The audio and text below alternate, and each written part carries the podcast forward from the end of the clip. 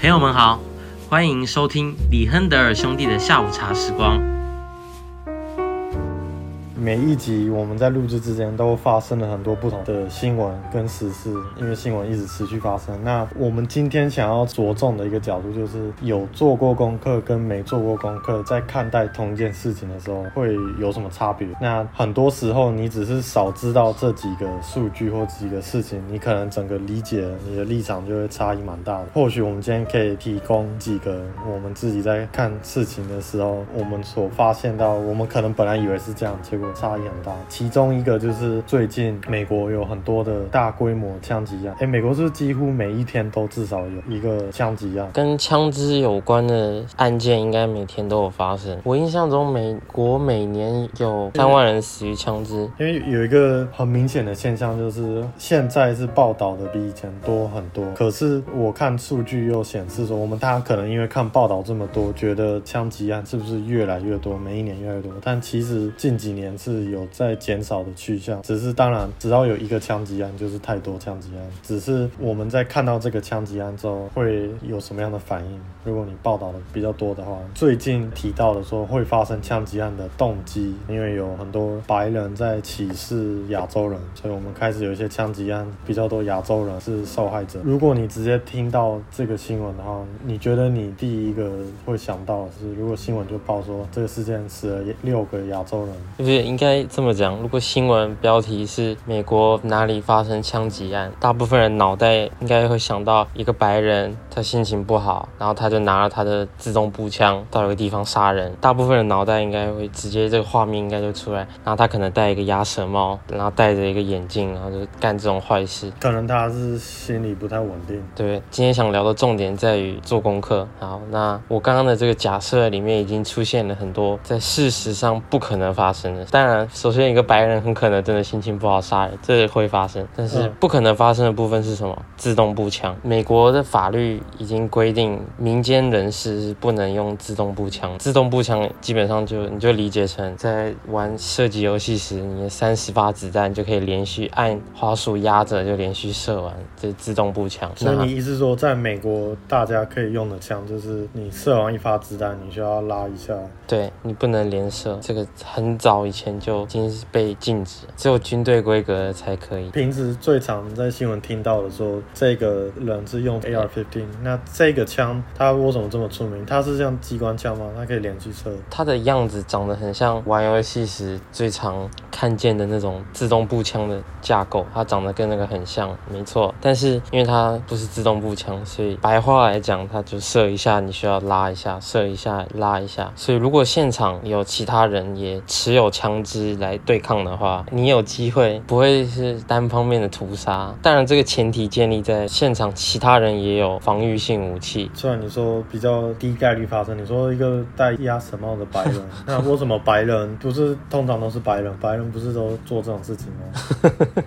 嗯，白人不都是做这种事情的吗？嗯，对啊，对啊，新闻都是这样子报道。但是根据美国的司法部二零一八年的数据，在二零一八年，美国司法部对于大型枪击案的定义是死者在四人以上，就叫做大型枪击案。那在二零一八年有一千九百多场大型枪击案，其中犯案的凶手有百分之五十七是非白人。那符合非白白人的定义是，你就理解成黑人、西班牙裔、那亚洲人。虽然我印象中里面没有亚洲人啊，然后在黑人跟西班牙裔当中，有黑人的比例比较高，高蛮多的。其实我们有这个印象，就是白人好像很常干这种很疯狂的事，突然就心情不好就去杀人这样。但是从数据上来看，其实白人的犯案案的这个比例其实是没有大家想象的那么高。再来就是前面提到的，每年因为枪支的死亡人数，其中有百分之九十多都是自杀。这个三万里大部分都是自杀，然后自杀的人里面大部分都是白人，所以白人所以拿自己的枪杀自己，杀自己的比例是最高的。这个我真的没有想到，这表示可能他们有心理疾病或者压力比较大的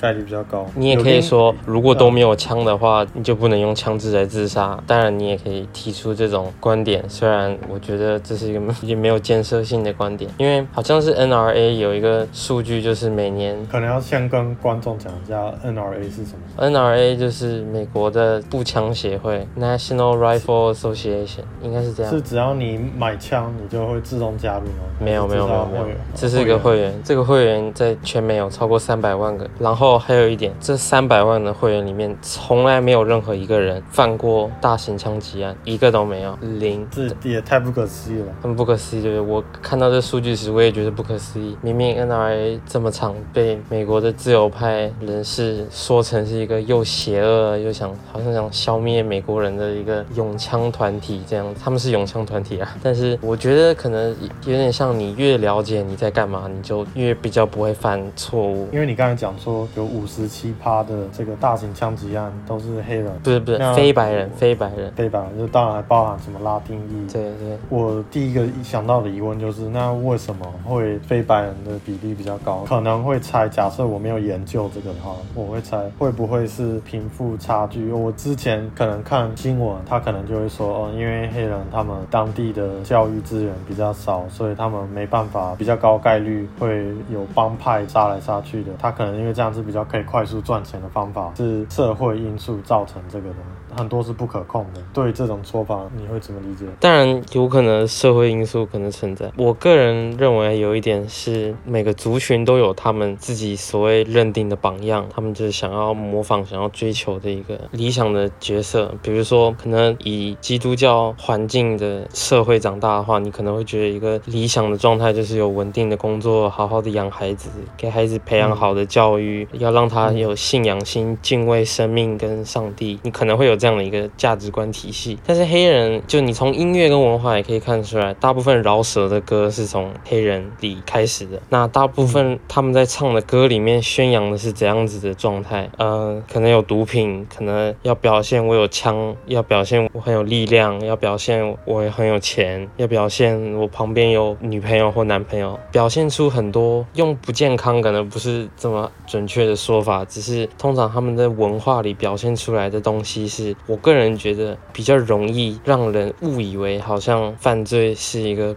他们散发出的这个榜样可能不是一个这么好的榜样。当然，你现在这一番发言是比较敏感、比较有争议性的，因为这个就牵扯到我们曾经在聊宗教的那一集时，我们谈到说不同宗教之间可能有优劣之分，或者文化之间。是不是某个族群的文化不是以很概括性的，就是我们很具体的以某一个习惯然后来比较的话，是不是有一些文化对青少年没那么好？正因为是文化，所以你非常难用很概括性的来讲。可能有些人他听了饶舌音乐，反而给他精神力量，他变成一个很正向的人。大部分人一定是听了不会去犯罪，这当然。对对，但是我也明白你讲的说，一个文化它所推崇的主要的价值观什么，你间接还是会影响到一个人。我举一个可能亚洲人比较好理解，看过一些段子在笑说，亚洲人特别中国人非常非常爱钱，我们甚至在最重要的新年的节日里，我们送对方就是送钱。你会不经意间好像就会有感觉，是不是亚洲人的更在乎物质层面的东西？那当然也有很多人不是这样子啊，很多人他也很在乎。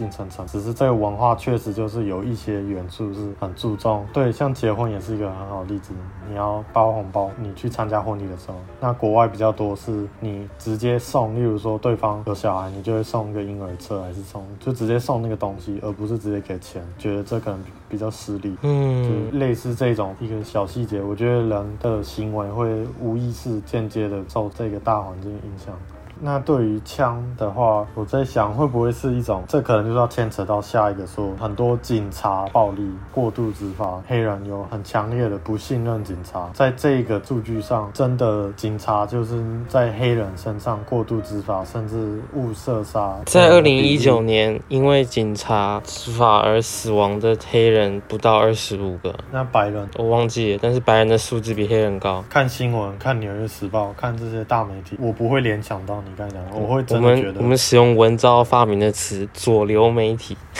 我我会很自然的想说，每一年越来越多黑人因为警察过度执法身亡，然后越来越严重，这是一个非常严重的现象。好，白人都不会被针对。你现在在提到这个，我们就再呼应一下一开始讲所谓做功课。好，你提到这个，我们就深入讲一下关于弗洛伊德的死亡，总共有多少不可思议的细节。首先，事实就是这个人被一个警察压了，好像十三分钟在脖子上，然后他的呼吸停止，这是个事实。好，警察有没有可能造成他的死亡？有可能，没错，有可能啊。首先，弗洛伊德这个事情简单讲一下，这一个人他用假的食物券想要去买食物，然后店家发现这是假的，那就报警，然后警察来了，警察好言好劝跟他讲说，先生，请你离开你的车，到外面，就是到车子外面，然后他不愿意离开他的车，警察跟他沟通无效，所以警察就决定把他从车子里拉出来，他抵抗，所以警察就照着他们的训练手册，用膝盖把他压在地上，然后弗洛伊德就在这个过程中，他就说他不能呼吸，然后他就呃死掉了。好，那弗洛伊德在死后被查出来，发现他当时身上打的是他有施打毒品，他施打的是 Fentanyl 啊，对对对对对，一种兴奋剂啊。对，然后它施打的分量是可以把一个马弄死的分量，可以毒死一匹马的分量，就是过量使用就对。同时，他身上也检测出有武汉肺炎的阳性，是警察压在他脖子上导致他死亡。好，那这个事情有可能可以引导出一些不同的结论。有的人就认为啊，这就是警察谋杀。首先，我们没有要正当警察压在他脖子上十三分钟，这个行为是正确的，这个行为肯定也有问题。可能不应该压这么久，但他是照着他的手册执行就对了。那现在这个审判正在法庭进行，关于这个警察有没有犯杀人罪还没有结论，目前正在审判过程。然而审判还没结束以前，当地的市政府就已经跟弗洛伊德的家人有点庭外和解，已经答应要赔偿他两千万美金。我个人觉得这这是一个非常的，我会觉得还好我不是住在这个城市的人，不然我一定会觉得这是把我税金丢到马桶里。你都还没有判断出警察到底有没有过失，你就已经决定赔偿他，那这审判的意义在哪？所以，尤其是弗洛伊德这个人，肯定不是一个好人。这个人曾经拿枪去抢劫怀孕的妇女过，所以我肯定不会觉得这个人是他死后肯定不会上天堂，就对了。我觉得这跟我们在好几集都有讲到说，人之所以会这么快这么容易相信，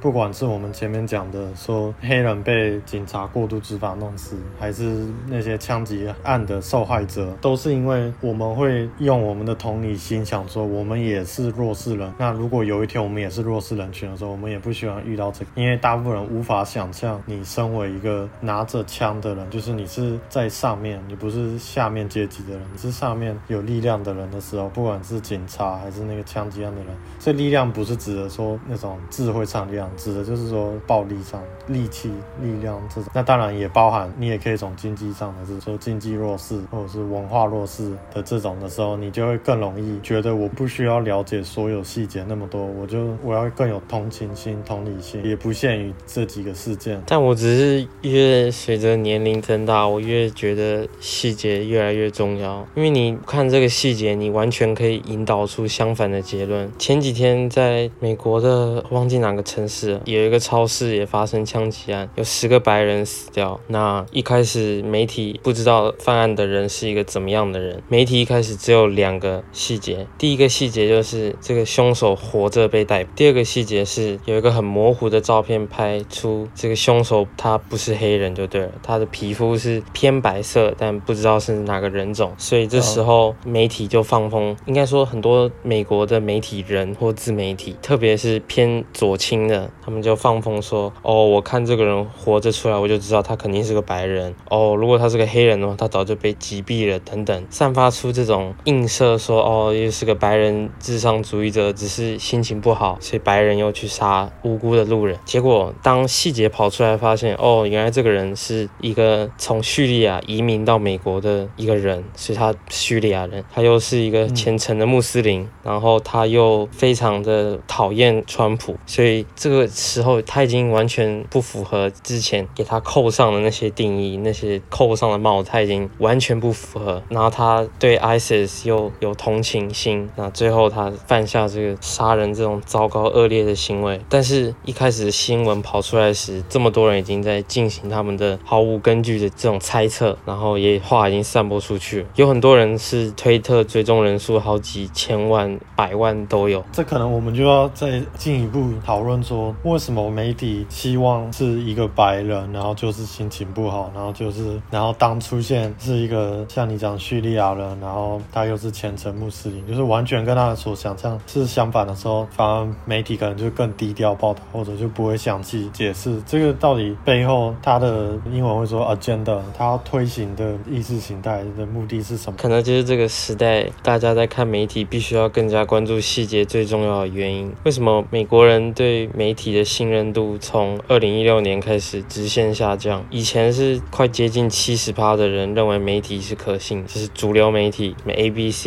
MSNBC、Fox、纽约时报等等这些大媒体。现在已经不到四十五趴的人还认为主流媒体是可信，原因就在这里。媒体工作者本来应该秉持着，就算我不认同我在报道的新闻，但是我也应该呈现这个新闻，让读者去判断。但是太多人在二零一六年对川普感到恐惧，认为就是无论这个恐恐惧的背后原因是什么，他有可能真的就是觉得川普是独裁者还是怎么样。这个恐惧导致他们渐渐的把自己的观点凌驾于事实，或者是说客观成分，所以才让这个时代你要自己去观察每件事情的细节上到底这事情是什么，就要小心关于媒体自己设的他想达成的、想传达的那个目的。呃，我有我第一个联想到的是，你如果用各种社交软体，他们会有个演算法，尽量让你刷新时，你所看到的都是他判断你可能喜欢的东西。可能你在这个贴文你之前看了三十秒，另外一个贴文你只看十秒，那我们下次就会再推荐你之前看三十秒的同一个人发的东西，塑造一个舒适圈，都是你想要看的。那目标是让你继续留在这个平台，用越久越好。因为如果都是你喜欢的东西的话，你就会用更久。那或许这新闻媒体也是它重点，只是要继续一直来看它的这个频道。这也是比较可能半天真的想法这样。那可能背后就是它的资金来源是哪哪里的，谁给他经费？那那个给他经费的人他是什么立场的？是不是必须要立场一致？那再往后一步就是为什么他们要推这个立场？是只是为了要选票吗？所以他才觉得我们要这个立场。他们可能自己本身，例如说对同婚议题可能还好，但是因为有特定族群可以有他们的选票，或者是他要黑人的选票，所以他说我们会支持给黑人付一笔偿还的基金，为了要这个选票，是为了选票吗？还是你把两个东西混在一起啊？比如说社交媒体提供什么样的东西让你你看，让你的同温层加厚，那社交媒体也可以做它不中立的行为，就在于，比如说如果你可能在看纽约时报，他可能等下就可以给你推荐华盛顿邮报，因为立场接近，他可以在你看完华盛顿邮报后，又马上再给你推荐五个类似的。相反，如果你在看一个保守派的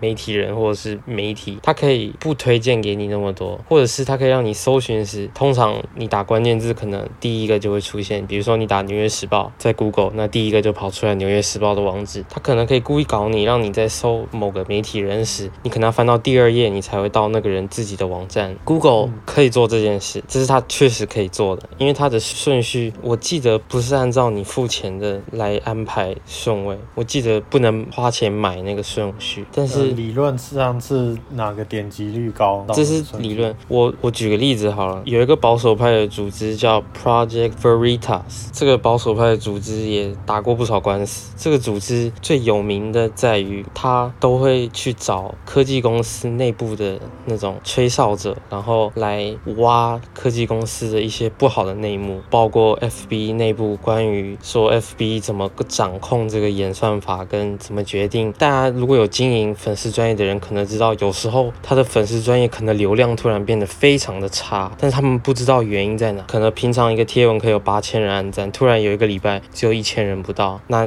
可能下一个礼拜又正常了。那之前就有吹哨者跟他讲说，FB 有内部有一个小。小组，就是有一个政治正确标准，那就他们就会按照那个标准来决定要不要给你流量，或者要不要把你流量拿走。然后这个小组跟 Google 是有互通关系的。之前就是国会也有召见祖克伯跟推特的 CEO 去讲过这个问题，说你们怎么可以这样串通之类的，当然也不了了之。总之，这个保守派的组织就是他们就是干过好几次，就是在这种相当自由派的经营的科技公司或媒体里面的吹哨者来跟他们讨论，让他们爆出一些爆料。那他们呢，之前就是你用 Google 搜他们，他们就是不会出现在第一页，就是故意让你比较难找到他们。一个很可怕，现在就是如果到时候我们社交媒体都要分成比较左派的人用这个社交平台，比较右派的用另外一个，然后看新闻，新闻已经在分，然后在生活上之前就有因为川普他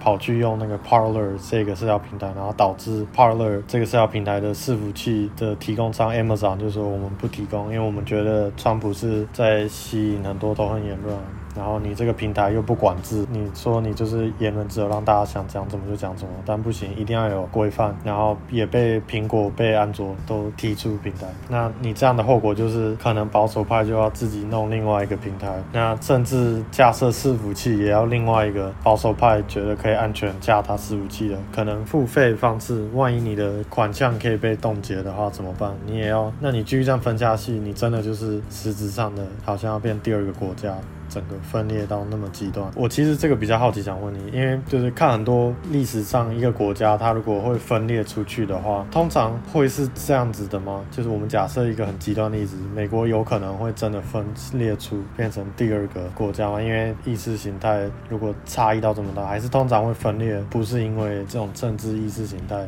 我觉得一个国家怎么形成的，有一个很重要的因素，就去掉那些，比如说什么宪法之类的这种，就是国。国家要素里有一个非常重要，就是在这块土地下的人，他们要有一个，他们需要一个共同的价值观，你才能跟那个你不认识的人产生共同的情感。就像住在美国的人，他们应该要对美国的国旗象征的意义里有部分的认同，他才会觉得这是我的国家嘛。那你讲的有没有可能发生内战？说实在，我个人觉得现在美国人之间的左派跟右派。之间的分歧，我个人觉得比南北战争的时候还要严重。因为南北战争就是说实在，最大的区别是他们看待奴隶问题的不一样。那对于南方来讲，会动摇他们的经济的根本性，会破坏他们的经济结构。所以这只是经济问题。硬要讲的话，生活形态也会部分啊，因为毕竟很多是农场主，他们有过着像贵族一样的生活。但是对于普通人来讲，对于很多工人跟很多普通的农民来讲，可能并没有这么的，他们觉得我们两个不一样，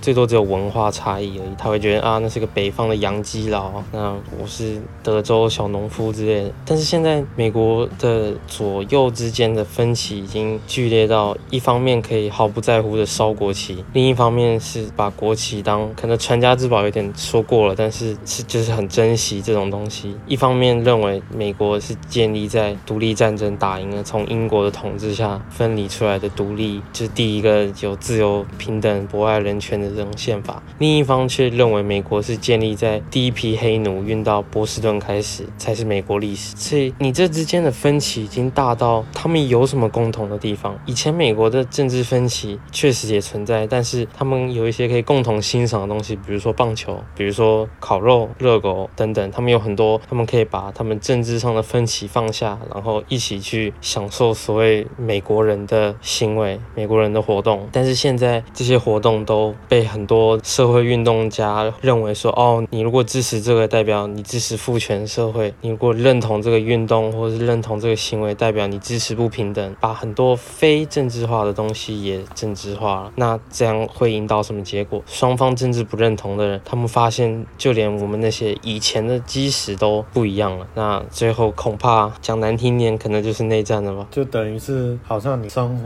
所有地方都充满着政治，都逃离不开，好像生活百分之九十九都是政治化了。其实我听你在讲那个时候，我就会想，你在这种全球化超级快速加速下，以前传统意义上的那种国家国界变得越来越薄弱。然后我觉得人开始，你已经不是像以前你生活的时候，你在一个小城市、小乡村，你只有你自己社区的这个文化，你跟邻居都很要。当然，这个也是存在，只是这种 community 这种小社区的的存在已经慢慢被慢慢瓦解掉，在各种地方。所以你同时你是看着全世界不同的地方的生活方式是怎么样，然后你就拿别的地方的价值观，然后你拿来这样子套用过来。那一个最好的例子，当然就是前阵子英国皇室的自己觉得这是一个你美国人嫁进去，然后你要把外面的生活体系，这当然一个比较极端例子啊，外面生活体系的价值观带到皇室里面，然后觉得这怎么那么跟不上时代，没有那么多元化。虽然整个皇室的存在就是要血脉相传，它的存在就是多元化的想法。嗯，但是我们现在，如果你是在二十年前，假设有人突然提出这个，我们不可能在社会这种观感上，不可能都会讲说我们一定要在皇室里面，我们要雇一个。现在他们雇了一个 diversity czar，这就是一个专门确保皇室内有多元化，有一个人的工作是这个。我觉得世界所有地方，正因为你可以那么方便、那么迅速的了解到外面的资讯，所以你会更快速的在调整你自己国家国内的。虽然你通常理论来讲不应该这样子马上直接比较，你可以想象，如果当时外国没有到清朝那边，如果美国黑船没有到日本的港口前面的话，他们真的会自己意识到说啊，我们要调整，我们要变化。那现在问题是你已经不需要用黑船，你不需要，你就看一个推特发文，一一个贴文。你想讲的是指国家的国力、国策上的变化，还是人民的意识？因为这两个我觉得是不同的概念。你提的这个，因为国界的关系，让资讯流通很快，这个是让人民的意识比较容易产生变化。但是国家不一定会一样，就像日本的资讯绝对不会说是不流通，流通很慢，因为日本网络也发达，也没有国境限制等等。但是日本的国情却没有像所谓的突飞猛进，就算跟美国的关系交往了这么久，日本在政治国策上还是采取很保守的姿态，人民的意识其实也是蛮保守的姿态。但是日本跟美国，我觉得比较不一样的是，日本大部分人应该没有那么政治化，就是他们在看待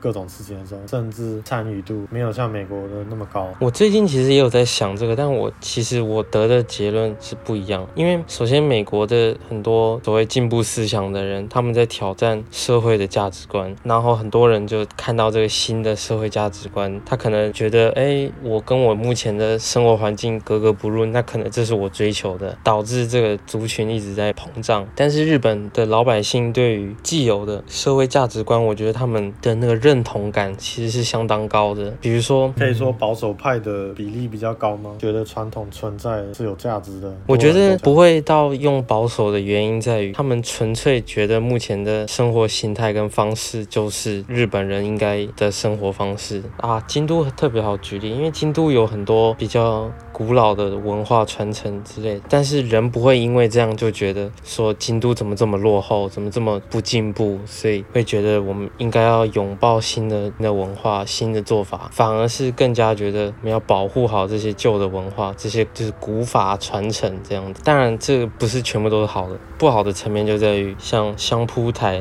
女性不能到上面，这是一个听起来就极度父权的规则，但是到现在还是一样。那有人觉得有问题，但大部分人觉得还行，反正本来相扑就只有男人在玩，嗯、女人也有啦，只是比例上大部分绝大部分是男性在做的运动。我们可以稍微花一点时间讨论这个，在运动比赛上，男生女生所获得的资源是不一样的。因为最近这在美国也是讨论很多的，像是他们的篮球比赛，就发现女生的休息室，他们休息室比较小，然后也没有那么多健身器材，参加比赛获得的那些，他们有些赠品也少很多，男生的就非常多，然后觉得这样子不公平。我们微微的拉回一开始在讲有没有做功课，还是当然我的第一个想就觉得，哎，为什么是不一样？这样不好，你应该都是一样。可是后来我会在想说，为什么为什么会不一样？心态是老板在歧视比较不喜欢女性吗？还是这为什么会这样？然后我目前的想法，我是觉得这些女性可能篮球比赛啊，还是其他的各种运动，她他们资源相对比较少，他的收视率实质上就是比男生的偏低一点。他们要雇这些球员的薪水也没有像男生那么贵。那为什么男生男性球员会比较贵？就是因为观众更多的话，你的赞助商就越多，那越多赞助商，他的经费就越多，他就请得起，可以付更高的那个薪水，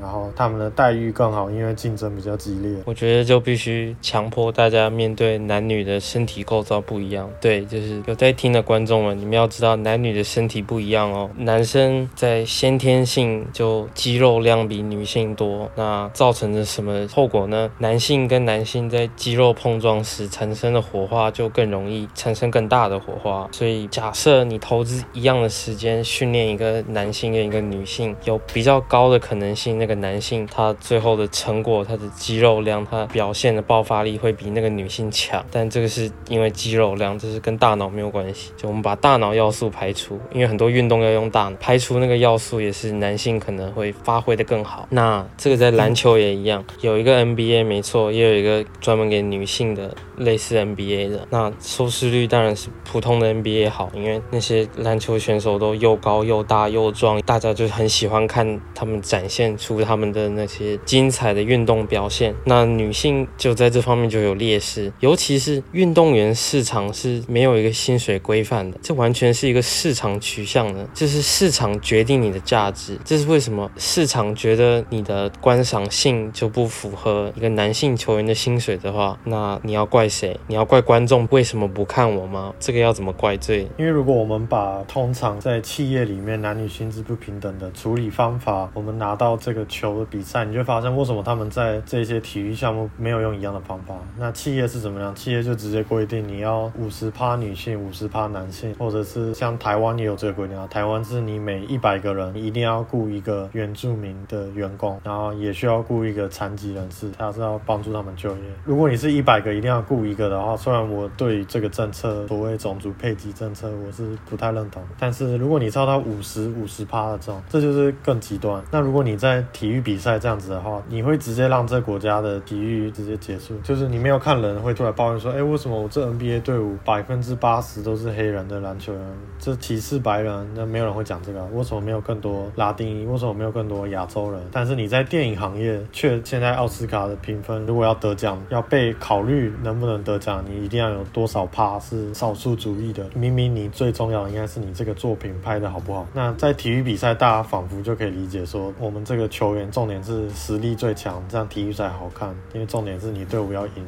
对啊，现在他只是开始在做休息室，然后薪资开始有一点。那你能想象，如果他继续下去，他会直接就把 NBA 比赛全部都毁掉？前两天，美国的女足国家队的有一个选手就在开记者会说，他抗议他们的女足在国际的表现比美国的男足的国家队要好，但是薪水却更低，然后认为这是一个不公平的表现，要抗议。乍一看好像有点道理，表现又比男男足好像听起来没问题，但是接下来我们就要挖那个魔鬼的细节。他们在前一年还是前两年，他们跟德州的一个高中的男足打练习赛，五比二输了。那这个告诉我们这个什么道理？我们不是要说啊，女足天生就他们就踢不赢男人，他们该死。当然不是个结论。我们想表达的是，虽然说好比男足在国际上的排名要高，但这是因为女足在跟其他女足的团队。对比赛时的需求上的对运动员的素质需求，跟男性足球员在跟其他足球时的需求上是有差异的。就像军人有一个固定标准，比如说每个人都必须可以一次做一百个伏地挺身，这是一个基本要求。那理论上无论男女，你应该都要达到这个标准，你就符合一个士兵。但是美军为了女性可能做不到，就把标准放低，就是为了女性把标准放低，所以男女之间已经某种程度上不平等。那那一样，在这足球员上，你的身体素质需求跟一个男性足球员的需求是不一样的，所以我认为在这个架构下，你拿到的薪水不一样，我觉得是合理的。其实，在每一种领域都会出现某种像金字塔的，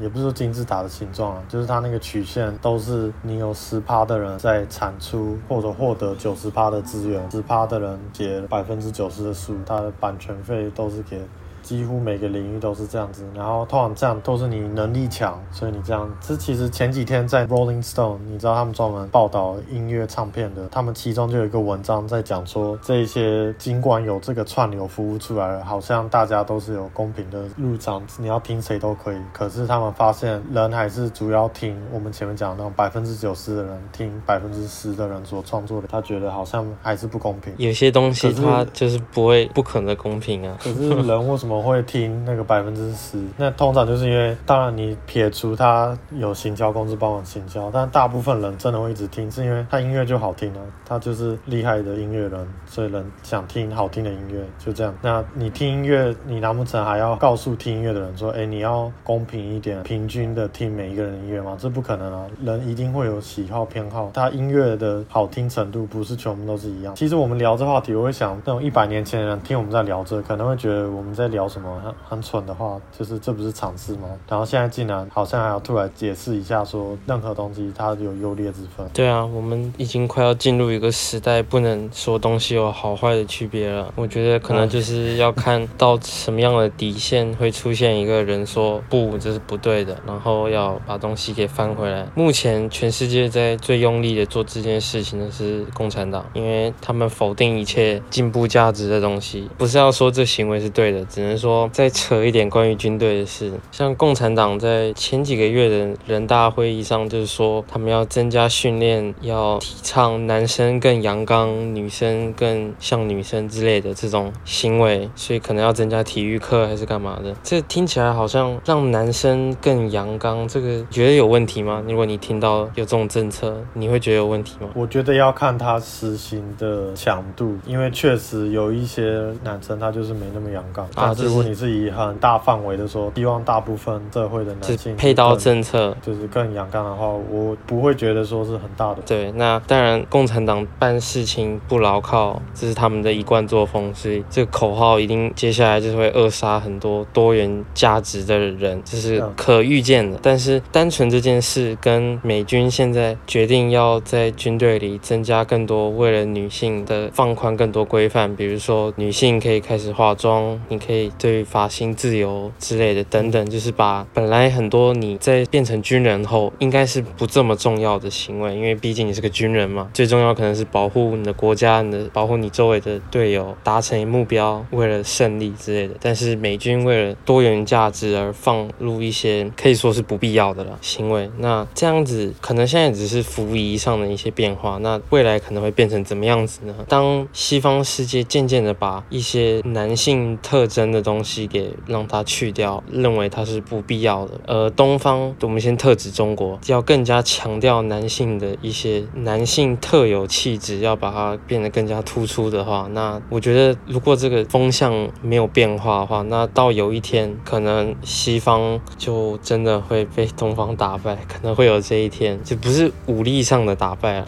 整个对于文化社会的话语权可能就会被夺走。如果他继续把一堆本来应该有共识的一些概念，然后全部都推翻、重新翻转，因为其实照理说应该是共产党会要有点像质疑很多传统概念，然后给他新的解读方式、新的角度。结果现在竟然有点倒过来，变成西方社会在做这种。对啊，竟然是马列子孙在教导大家传统价值的重要性，真是不可思议。那介于我们本集的长度，我们可能这集先聊到这里。虽然我觉得也维持我们一贯的作风，就是通常开头讲的主题，我们到后面都会微微的联想到很多东西。不过希望大家听下来还是觉得有趣，提供一些新的观点、新的理解。希望大家以后在看新闻时多多关注细节，这个很重要。或者可以说，每一个问题其实都比新闻的那个头条写的那一句还复杂很多很多。通常你看有一个社会问题，如果它有很简单的解法，然后你觉得那么简单，怎么还没人做？那